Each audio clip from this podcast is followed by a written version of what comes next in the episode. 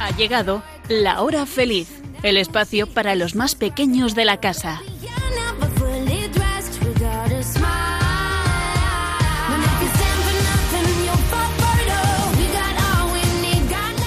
Muy buenas tardes, os saluda Yolanda Gómez, contenta de estar una tarde más con todos vosotros. Y me acompañan cuatro estupendas chicas que seguro que ya conocéis, Elena, Blanca, Nuria y Sonia. ¿Qué tal estáis? Muy bien. Muy bien. Bueno, ¿y cómo estáis pasando el verano? Seguro que habéis hecho muchas cosas y que no os habéis aburrido. Sí, ha sido un verano bien completito. La Ya verdad es que sí. Bueno, ¿y algo que queráis compartir con nuestros queridos amigos de la hora feliz? Pues hemos ido a las fiestas del pueblo. Qué Y bien. hemos hecho piragüismo y del surf y multiaventura. Nosotras hemos estado en dos Islas Canarias, en Tenerife y en La Palma, y hemos hecho, hemos hecho paracaidismo. Y hemos estado en el Teide, en la parte de arriba. Qué bien, qué maravilla. Bueno, y vosotros, amiguitos, seguro que también habéis hecho muchas cosas en todos estos días que llevamos de verano. Si queréis, nos podéis escribir y contarnos algunas de esas cosillas. El email del programa es lahorafeliz2 arroba y si es por carta tenéis que poner en el sobre que es para Radio María, La Hora Feliz 2, Paseo Lanceros número 2, primera planta 28024 Madrid. Bueno, estaremos encantados de recibir esos correos. Y si nos ha dado tiempo a tomar nota de lo que os acabo de decir, no pasa nada. Al final del programa repetiremos el email y también eh, la dirección postal. Bueno, y ahora vamos con el sumario.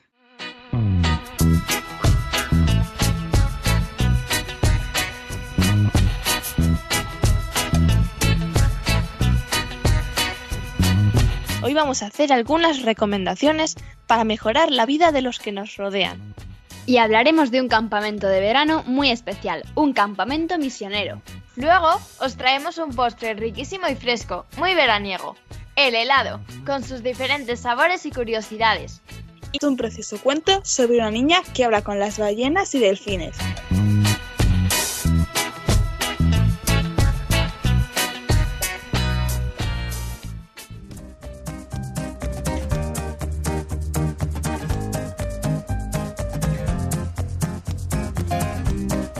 Paciencia, Bondad, Generosidad, humildad, delicadeza, entrega, tolerancia, inocencia, sinceridad. Esas son las cosas que componen el bien supremo. Están en el alma del hombre que desea estar presente en el mundo y cercano a Dios. Paulo Coelho, escritor brasileño.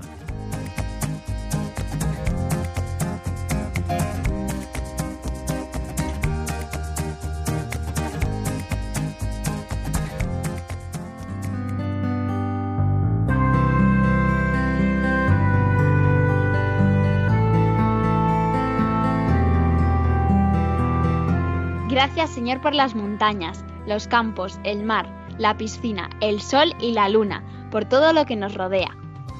pero sobre todo, gracias por estos maravillosos días de verano que hemos pasado con la familia, también con los amigos, y por conocer a nuevos amigos en el campamento, el camping o el pueblo.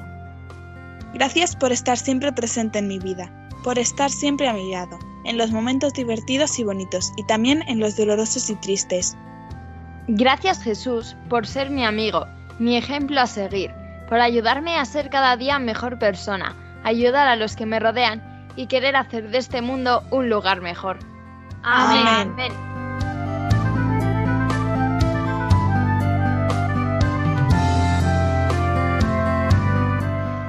Bueno, amiguitos, confío en que estéis disfrutando del verano y que lo hayáis pasado muy bien en julio y también en este mes de agosto. Seguro que han sido semanas de descanso, de diversión, de hacer cosas nuevas, de estar con la familia y seguro, seguro que no os habéis olvidado de alguien que siempre está con vosotros. Claro, de Jesús, porque el verano también es tiempo para conocerle más, de orar, de practicar los sacramentos, la Eucaristía, la comunión, la confesión y practicar las virtudes. Sí, sí, no me miréis con esa carita. Bueno, amiguitos, es que no se puede ser cristiano a tiempo parcial. A Jesús se le sigue siempre o no se le sigue. Somos cristianos allá donde estemos. Podemos estar en casa, en el colegio, en las vacaciones, pero seguimos siendo cristianos. Por eso hemos de vivir con Jesús todos y cada uno de los instantes de nuestra existencia. Eso es lo que se llama unidad de vida. Bueno, y ahora que estamos más relajados, es un buen momento para vivir mejor la Eucaristía, porque es un precioso momento donde nos reconocemos pecadores y pedimos perdón, donde damos gracias a Dios, escuchamos su palabra, profesamos nuestra fe y ponemos sobre el altar, junto con el pan y el vino, todo lo que somos y tenemos, y le presentamos a, Jesús nuestras necesidades y le recibimos en la Sagrada Comunión, aquellos que hayáis hecho ya la primera comunión. Es un buen momento para darle gracias por ser tan bueno con nosotros y por su misericordia. Y también es un buen momento, ahora que estamos mm, pues un poquito más relajados, para disfrutar de la familia, para divertirse y también para rezar juntos. A ver, mmm, Elena, Blanca, Nuria y Sonia, ¿qué pequeños detalles nos podéis decir que habéis tenido estos días para ayudar, digamos, a descansar un poco más, eh, que descansen vuestros padres y demás miembros de la familia? Pues un día, por ejemplo, les hicimos la merienda. Cuando mi madre no se encontraba muy bien, pues se la hicimos y se la llevamos. Yo he ordenado la habitación. Yo, por ejemplo, he hecho alguna que otra comidilla o he, o he ido a comprar. También fregar. También hemos hecho limpiezas así generales de la casa. Qué bien, qué maravilla, cuánto me alegro que hayas tenido todos esos detalles. Bueno, ¿y sabéis qué otros detalles podéis tener? A ver, ¿qué podemos recomendarles a nuestros amigos de la hora feliz? Pues está bien para animarles el día tener buen humor siempre, pese a lo que pase. Y también, pues algún día podéis contarles un chiste en la comida. Y también está bien ser sinceros y no decir mentiras porque sabemos que a nuestros padres no les gusta y a Jesús tampoco. También hay que pues tener algo de paciencia para si por ejemplo le pedimos algo a nuestros padres o a algún familiar, pues no quererlo todo para allá, sino que esperar a cuando ellos puedan o también tener eso paciencia para poder estar estar a gusto con los demás sin estar agobiados y también está bien ser obedientes, que no nos tengan que repetir tres mil veces algo hasta que lo hagamos. Y también podemos tener ordenada la casa porque así es más fácil encontrar las cosas y es más agradable. Y, y, nunca, nunca nos podemos olvidar de dar las gracias por todo lo que tenemos. ¿Y tú, Nuria, qué recomendarías a nuestros amigos de la hora feliz? Pues ser humildes y aceptar cuando cometemos un error.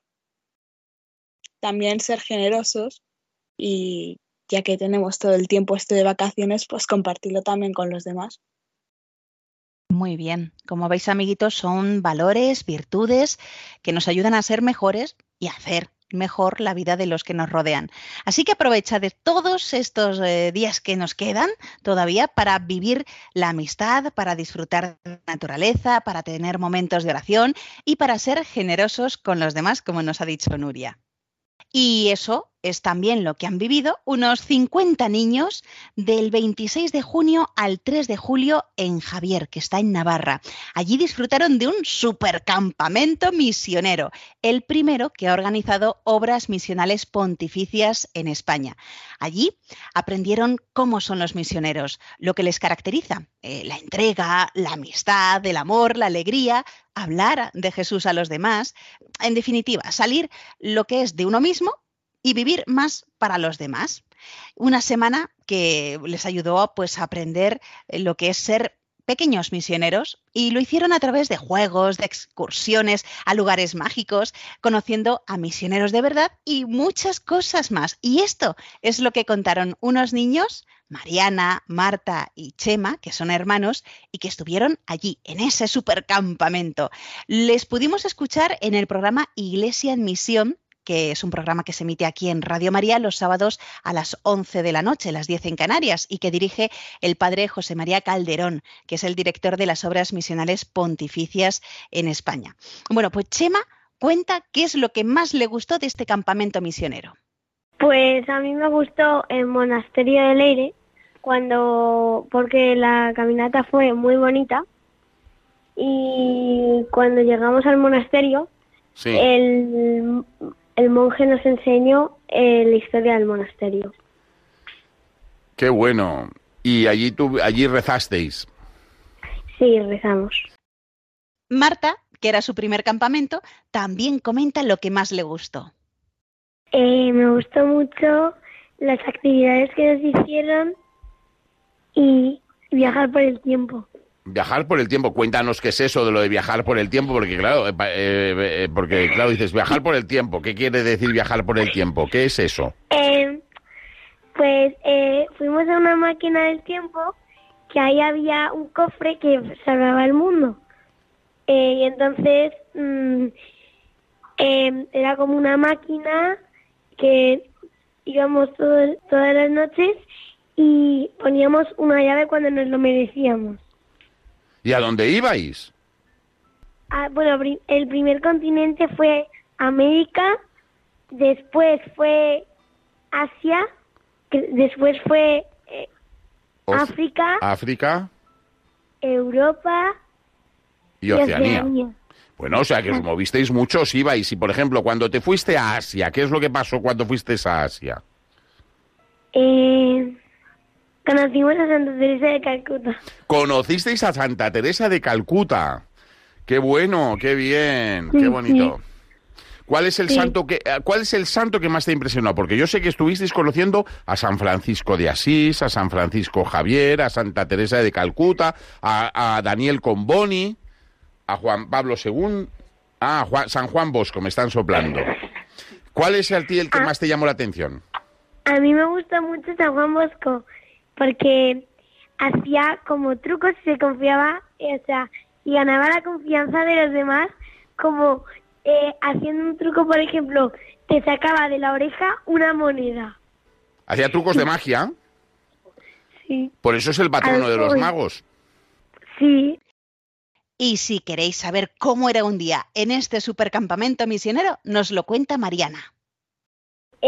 Primero, pues la oración de las mañanas, eh, conocíamos a dónde íbamos a, viajar, el, el misionero, eh, lo conocíamos, llevamos un Padre Nuestro y lo, hacíamos en un, en un lugar de oración. Luego desayunábamos. Eh, terminamos de desayunar y nos íbamos a ver un vídeo, un vídeo de- del misionero eh, que habíamos visto ese día. Después de ese vídeo nos hacían preguntas y después de las preguntas almorzábamos un bocata, a veces plátano, manzana, O sea que te ponías las botas. sí. Luego eh, o no- nos íbamos a veces de caminata o nos quedábamos ahí haciendo juegos eh, y lo- ya luego comíamos. Y después de comer hacíamos como juegos, eh, juegos de agua, hacíamos juegos por grupos. Ah, sí, y después de cada comida, de desayuno y todo, em, limpiábamos las cosas. O sea, las cosas de la- del comedor, de las habitaciones. Oye, y, y a ti qué es lo que más te ha gustado de estos días? Eh, lo que más me gustó es eh, eh, fue ir al, em, al castillo de Javier. Es muy bonito, es muy impresionante, ¿verdad? Sí, me gustó mucho. ¿Y visteis el Cristo de Javier? Sí, existe la sonrisa. El Cristo de la sonrisa, eso es lo que te iba a preguntar. que ¿Qué es lo característico de ese Cristo? Y es que está sonriendo, ¿verdad? Sí, está sonriendo la cruz. Está sonriendo, ahí está clavado en la cruz y sonriendo, sí señor. Y luego la vista que se tiene desde arriba del todo es muy bonita. Sí, es, es preciosa. Como veis, amiguitos de la hora feliz, un campamento misionero estupendo del que disfrutaron unos 50 niños de toda España. Y por último, el padre José María Calderón nos va a hablar de la importancia de participar en este campamento y conocer cómo es un misionero. Buenas tardes, padre. Hola Yolanda, gracias por invitarme a tu programa. Te tengo que decir que la experiencia de los campamentos yo siempre lo he visto en toda mi vida, ¿verdad?, como una grandísima oportunidad para que los chicos y las chicas pasen unos días estupendos, maravillosos, pasen, se lo pasen muy bien, se lo pasen bomba, pero además vivan en ambiente de fraternidad, de unidad, de oración, también muy cerca del Señor y, y, y, formando parte de una gran familia. Es una grandísima oportunidad para formar a los jóvenes, para que descubran la belleza de compartir con los demás la vida. Y, y, yo creo que es un momento precioso del que todo el mundo se acuerda porque, porque es un momento de gran intensidad, que se viven las cosas con gran intensidad. Bueno, este campamento ha sido el primer campamento misionero, toda una novedad. Es verdad, este año hemos hecho por primera vez este campamento misionero, de la infancia misionera. Y estoy muy contento, muy orgulloso. ¿Sabes por qué? Porque el ¿qué tiene de plus un campamento de infancia misionera? Pues que se aprende la universalidad de la iglesia, que conocen misioneros de los cinco continentes, que ven cómo, cómo la iglesia ha ido evangelizando a todas las partes del mundo y se dedica a aquellas personas que más lo necesitan. Es una cosa preciosa descubrir, ¿verdad?, a los niños que ellos son también misioneros, que ellos también son apóstoles de Jesucristo y que ellos, como esos misioneros y misioneras, pueden hacer grandes cambios en el corazón de los chicos jóvenes con los que ellos conviven. ¡Qué maravilla! Toda una experiencia misionera. Bueno, pues muchas gracias, Padre José María Calderón, director de las Obras Misionales Pontificias en España y que dirige aquí en Radio María el programa Iglesia en Misión. Gracias por dejarme hablar contigo. Un honor y un placer. Y vosotros, amiguitos, podéis escuchar muchas más cosas que contaron Chema, Marta y Mariana en el podcast de Radio María. Ahí tenéis que buscar el programa Iglesia en Misión del 9 de julio. Ya sabes, el próximo verano tú también puedes vivir la experiencia del campamento misionero.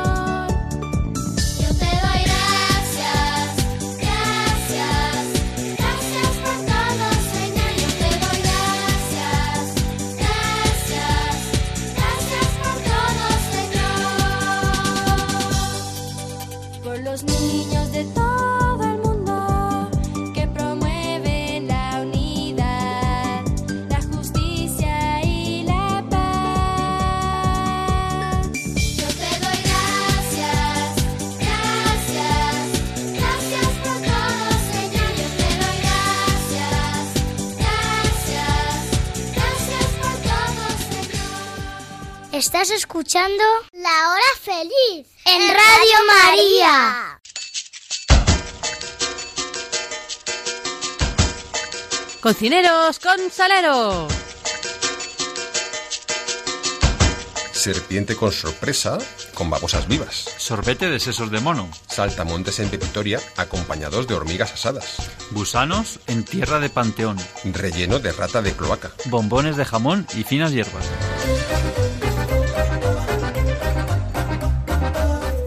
Bueno, amiguitos, mmm, ¿qué es esa comida tan rica, tan sabrosa, tan fresca, que nos encanta sobre todo en el verano y más cuando hace mucho calor? El helado. Bueno, pues muchas cosas podemos aprender del helado. Y de ellas, pues nos van a hablar ahora Elena, Blanca, Nuria y Sonia. Bueno, Blanca, pues comienza a hablarnos del helado. No hay quien se le resista. El helado es uno de los grandes protagonistas del verano e incluso va más allá. Su infinidad de sabores lo hace apetecible en cualquier época del año y hace que cada uno tenga su favorito. Hoy en día, los helados se hacen a base de leche batida y congelada combinada con otros muchos ingredientes. Pero no siempre ha sido así. ¿Queréis oír la deliciosa historia de los helados? Como sucede con otros alimentos populares en el mundo, no hay una única versión de dónde surgió el helado. La teoría más conocida sobre su origen se remonta a China, al año 4000 a.C. Se dice que entonces ya los chinos comían una mezcla de nieve de las montañas con arroz, frutas, miel y especias. Solo la alta sociedad podía consumirlo por el coste de sus ingredientes. Había que bajar la nieve de las montañas. En el palacio se guardaban barras de hielo para ir haciendo helado cuando se quisiese. En las cortes árabes, en la Edad Media, también utilizaban la nieve de las montañas, frutas y especias para elaborar algo llamado como sharbat. Se cree que de ahí nace la palabra sorbete. En aquel entonces su preparación era muy complicada, ya que se derretían con facilidad y no disponían de refrigeradores, por lo que solo la nobleza podía disfrutar de los helados. Pagaban a gente para subir a las montañas y coger nieve, y las almacenaban en su casa en pozos muy profundos que tapaban con paja. Con el tiempo, consiguieron mejorar la técnica de conservar el hielo, y fue Marco Polo el que los introdujo en Europa en el siglo XIII, en uno de sus viajes. De hecho, los polos reciben su nombre debido a este señor. Más tarde, en el año 1660, el italiano Procopio inventó una máquina que mezclaba a la perfección las frutas, el azúcar y el hielo, con lo que se obtenía una verdadera crema helada, similar a la que hoy conocemos. Al principio lo vendían vendedores ambulantes, pero Procopio abrió en París el Café Procope, considerado como la primera heladería de la historia, porque además de café se servían helados y así se popularizó el helado. Y se popularizó muchísimo más cuando se abrió la primera heladería en Estados Unidos. Y a partir de ahí, las recetas de helados empezaron a incluirse en los libros de cocina de tal forma que todo el mundo podía comer helados. A principios del siglo XX, una vendedora en Louisiana inventaría el concepto de bola de helado encima de un cono comestible, el cucurucho de helado. Sea cual sea su origen, el helado es una de las grandes aportaciones de la gastronomía para nuestro disfrute y bienestar. Todos sonreímos frente a una bola de helado de nuestro sabor favorito, sin importar la edad ni la situación. Pero en cuanto a sabores, Sonia nos va a hablar de ello. Todos hemos ido alguna vez a una heladería y nos hemos quedado sorprendidos con, con algún sabor que no conocíamos. Por ejemplo, yo recuerdo que fui a Granada y encontré un helado de pionono, que es un dulce típico de allí. Así que hoy os voy a enumerar algunos sabores muy raros y que a lo mejor tenéis ganas de probar. Helado de puré de patatas, guisantes, salchichas y salsa. Helado de palomitas caramelizadas. Helado de ajo. Helado de chorizo y caramelo. Helado de carbón vegetal. Helado de cactus. Helado de aceite de oliva helado de tinta de calamar, helado de tortilla de patata y helado de hamburguesa con queso. Pero se siguen creando helados con sabores que nunca imaginaríais en un cucurucho, como los de una marca americana. Sus fundadores, los primos Kim y Tyler Malek, nunca habían hecho helados, pero fueron pidiendo consejo a sus vecinos y consiguieron crear una empresa con alimentos solo locales, por lo que sus helados son ecológicos. Algunos de sus más conocidos sabores son miel de fresa con pimienta negra, flan de huevo relleno con té negro ahumado y sorbete de leche de avena y moras. Y ahora vamos a viajar en el tiempo para conocer la historia de una marca de helados que seguro que conocéis. Ben Jerry's. Estamos en Burlington, Vermont, y es el año 1978. Ben Cohen y Jerry Greenfield empiezan a vender helados en una gasolinera que ya no existe. Para celebrar su primer aniversario, crean el Día del Helado gratis, que se ha seguido haciendo todos los años hasta la pandemia. Al ser gratis, viene mucha gente y sus helados empiezan a ser famosos en todo el estado. En los años 80 empiezan a repartir helados en una furgoneta. Uno conducía y el otro iba vendiéndolos en la parte de atrás. En 1983 crean el Sunday más grande del mundo. Por si no lo sabéis, un Sunday es un postre que consiste en helado y un remolino de nata y sirope por encima. Tres años más tarde recorren el país en la vaca móvil, de ahí que el logo de la marca sea una vaca. En 1988 van a la Casa Blanca y son nombrados pequeños empresarios estadounidenses del año. Según Ben, Jerry solo tenía un traje elegante y yo en el último momento encontré una americana. Y a finales de la década crean una campaña para ayudar a las familias de ganaderos y agricultores. En 1995 se crea una página web donde cuentan todo y hay manualidades para hacer con las tarrinas, recetas y también test muy divertidos para hacer y adivinar cuál es tu helado ideal. En 1999, en Reino Unido, empieza a circular un autobús turístico de la empresa y el dinero que se ganaba con él iba para la red de niños necesitados del país. En 2002 hacen un helado para combatir el calentamiento global y al año siguiente celebran su aniversario de plata, es decir, 25 años. Luego participan en todo tipo de campañas para, por ejemplo, salvar la vida silvestre del Ártico. Y ya nos vamos a 2012, cuando sacan Greek, un helado con yogur griego. Desde entonces, esta famosa marca ha experimentado con casi todo tipo de sabores, todos ellos muy intensos. ¿Sabéis por qué? Resulta que Ben tiene anosmia, que es la pérdida de olfato y gusto. Y según dice, Jerry le añadía sabor y más sabor hasta que Ben lo notara. Esto lo cuentan los dos en un programa donde el presentador les entrevista en el mismo sitio donde abrieron su primera tienda. Justo después de contar esto, el presentador se va al cementerio de sabores de Ben Jerry's donde residen los helados que por cualquier razón dejaron de producirse. Está en Waterbury y se puede visitar. Hay una tradición que es que cuando hay luna llena se saca uno de este lugar y se vuelve a vender durante un tiempo determinado. Hay más de 40 sabores retirados y cada uno tiene un poema dedicado. Os voy a decir un ejemplo. El Fossil Fuel era un helado de crema dulce con trocitos de galleta de chocolate, figuritas de dinosaurios y cobertura cremosa. Salió en 2005 y dejó de producirse en 2010. Y este es su poema. Se desenterraron cientos de dinosaurios cremosos, pero ya no queda nada de ese helado sabroso. Un sabor rediseñado sería aceptable, pero Fossil Fuel no es renovable. Y el helado es tan importante que se han celebrado ferias dedicadas a él, de lo que nos va a hablar Elena. El evento más importante de la industria del helado es la Feria Internacional que se celebra en Guadalajara, en México, donde líderes nacionales e internacionales se reúnen para hacer negocios. Está dirigido a quienes o bien ya están en la industria o quienes quieren empezar ahí un negocio. Aquí se encuentran y se discuten las tecnologías y los procesos más modernos para fabricar helado.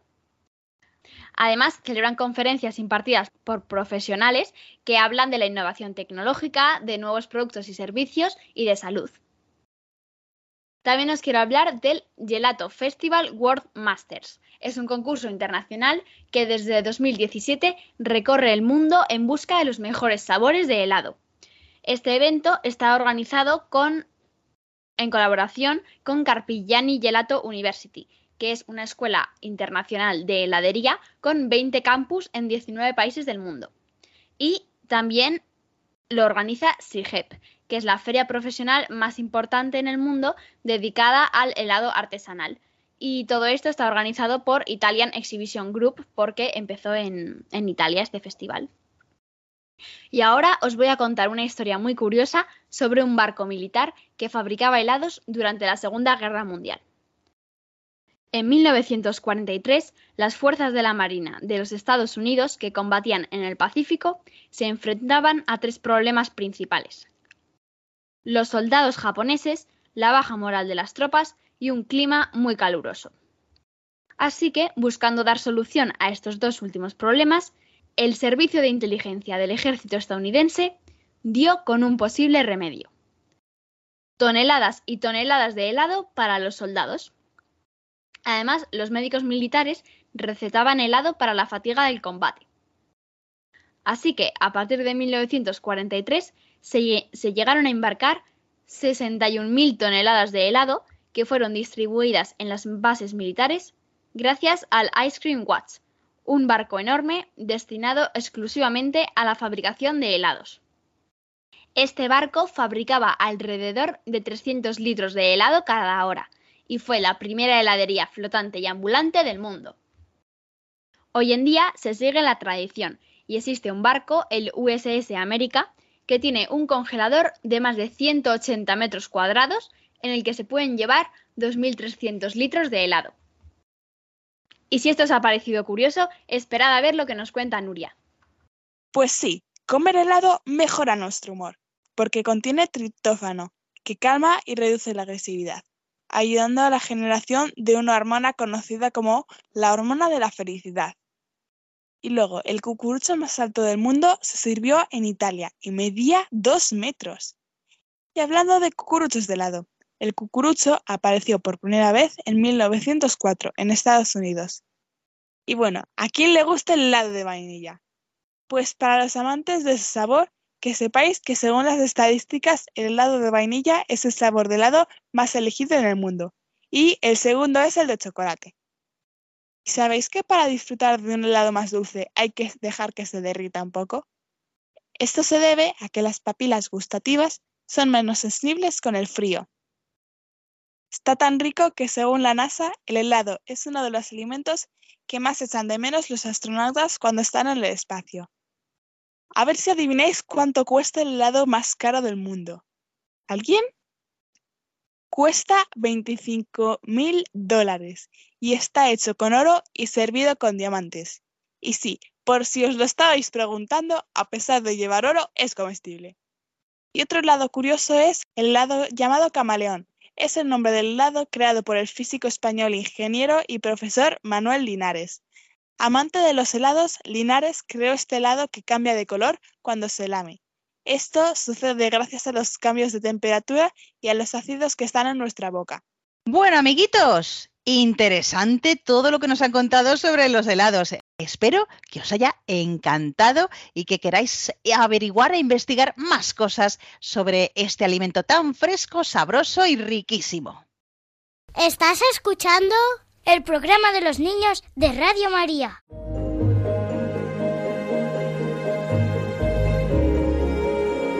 Chiqui Historias.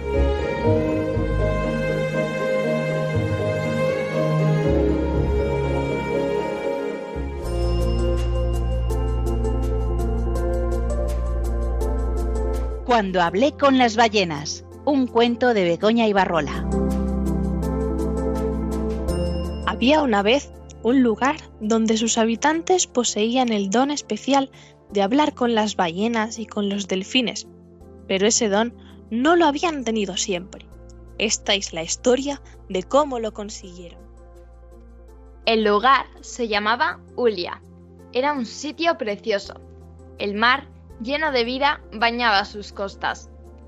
Todos los años, en la misma época, las ballenas y los delfines avisaban de su llegada entonando a coro una melodía de todos conocida. Y entonces los habitantes del lugar corrían contentos para dar la bienvenida a sus amigos. Los primeros en llegar eran casi siempre los niños. Pero no todos los niños del pueblo podían correr. Melissa tenía un problema. Una de sus piernas no estaba bien y necesitaba unas muletas para andar. Además, sus padres habían muerto en un naufragio, pero todo el pueblo cuidaba de ella como si fuera una gran familia. Cuando Melissa escuchaba el canto de las ballenas, Miraba por la ventana de su habitación para ver sus grandes colas golpeando el agua. Aquello le llenaba de alegría y se imaginaba cómo sería ir viajando a lomos de una ballena a un delfín, conocer los lugares donde iban en invierno, aprender sus canciones, compartir sus secretos. Ese era su gran sueño. Una noche se dirigió al puerto y con gran esfuerzo se subió a un pequeño bote para dirigirse al encuentro de sus amigas. Remó y remó hasta que se encontró con ellas y les dijo Buenas noches, ballenas. ¿Alguna de vosotras puede hablar conmigo? Casi todas dormían, pero al oír su voz, la mayor de todas, que se llamaba Selena, se despertó y le dijo ¿Qué haces tú por aquí, muchacha? ¿No te da miedo venir sola hasta aquí de noche? No tengo miedo, solo quiero pedirte un favor. La ballena Selena se acercó a la niña y mirándola a los ojos contestó. Te escucho. Melisa, sin dar rodeos, le dijo. Quiero irme con vosotras a recorrer el mar. Me gustaría que me llevarais. ¿Estás segura? Date cuenta de que es muy peligroso. Recorremos grandes distancias y nos enfrentamos a terribles enemigos. Tú eres muy pequeña y te cansarás pronto, estoy segura. Pero Melissa estaba decidida y continuó hablando. Yo no me puedo mover bien en la tierra. Necesito muletas para andar. Pero en el mar es muy distinto. Nada estupendamente y no siento dolor en las piernas. La ballena Selena la miró con ternura y comprendió lo que decía. Pero aún así le dijo, ¿No crees que tus padres te echarían de menos? Melissa bajó la cabeza y con voz triste respondió, No tengo padres, murieron hace años en un naufragio. La ballena Selena dio una vuelta alrededor de la pequeña barca mientras pensaba y dijo, Está bien, jovencita, por mí no hay inconveniente, pero debo consultarlo con las demás.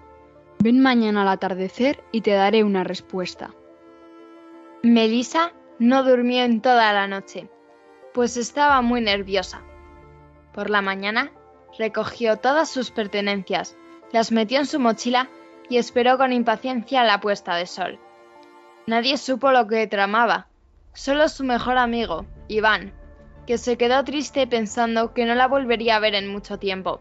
Melissa le dijo, No te preocupes, yo volveré la próxima primavera con las ballenas. Te voy a echar de menos, Melissa. Yo también a ti. Los dos se dieron un abrazo e Iván la acompañó hasta el puerto y la ayudó a subir a la barca. Melissa remó suavemente, mientras el horizonte se teñía de rojo, y esperó un tiempo hasta que oyó los cantos de las ballenas. Enseguida apareció Selena, seguida de sus compañeras, que le dijo Hemos decidido que puedes venir con nosotras. Conocerás nuestras costumbres, aprenderás nuestros cantos, te enseñaremos nuestro lenguaje y viajarás por lugares muy hermosos del planeta que ningún ser humano conoce. Pero tú, a cambio, debes hablar con los habitantes de tu pueblo y pedirles que siempre nos protejan en sus costas y nos permitan venir aquí en primavera para tener nuestras crías. Si consigues su promesa, te daremos permiso para enseñarles nuestro lenguaje y así podremos comunicarnos entre todos. Melissa escuchaba con atención. Le parecía increíble lo que estaba pasando. Por fin se cumplía su sueño. La ballena Selena se acercó con cuidado a la barca, arrimando con suavidad su lomo para que la niña se subiera con facilidad, y las dos se alejaron por el mar, mientras la luna comenzaba su ascenso y el resto del grupo les seguía. Los delfines estaban muy contentos y saltaban a su lado haciéndoles compañía, ya que eran muy buenos amigos. Durante aquel año, Melissa se enfrentó a terribles tormentas, a vientos huracanados que la obligaban a sujetarse firmemente al lomo de su amiga. Contempló los ataques de los tiburones, vio de cerca cómo caían los rayos, pero a pesar de ello, demostró su gran valor superándolo todo. Sus amigas le enseñaron a bucear y a pescar peces con agilidad, incluso a jugar con las olas como hacían los delfines. Aprendió su lenguaje y a cantar sus canciones, y aprendió también a contemplar en silencio las puestas de sol. Mostraba tanto entusiasmo en aprender todo que, cuando llegó la hora de iniciar el regreso a su pueblo, notó algo en su corazón que le dolía. Aquella era como otra familia. Les había cogido mucho cariño y temía la despedida. Melissa se hacía mil preguntas.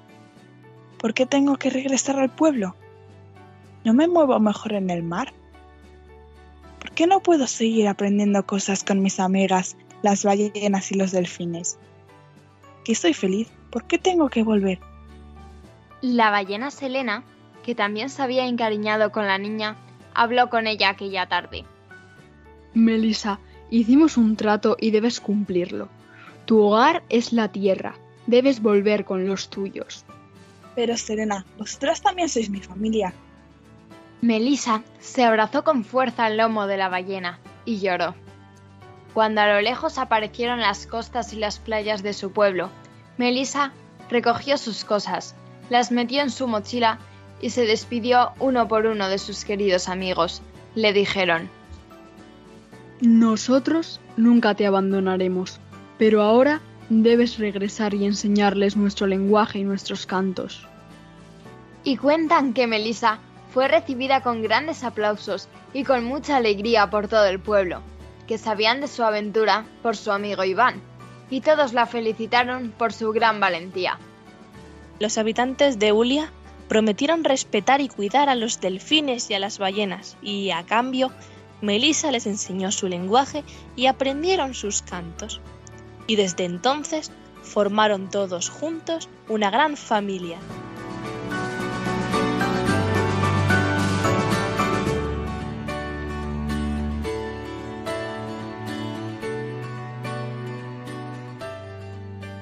Bueno, pues tenemos que ir acabando el programa. Espero que os haya gustado conocer el campamento misionero y nuestras recomendaciones para ser más generosos con los que nos rodean y hacer un mundo mejor. Bueno, ¿y qué me decís de los helados? A mí me ha encantado todo lo que nos han contado Elena, Blanca, Nuria y Sonia.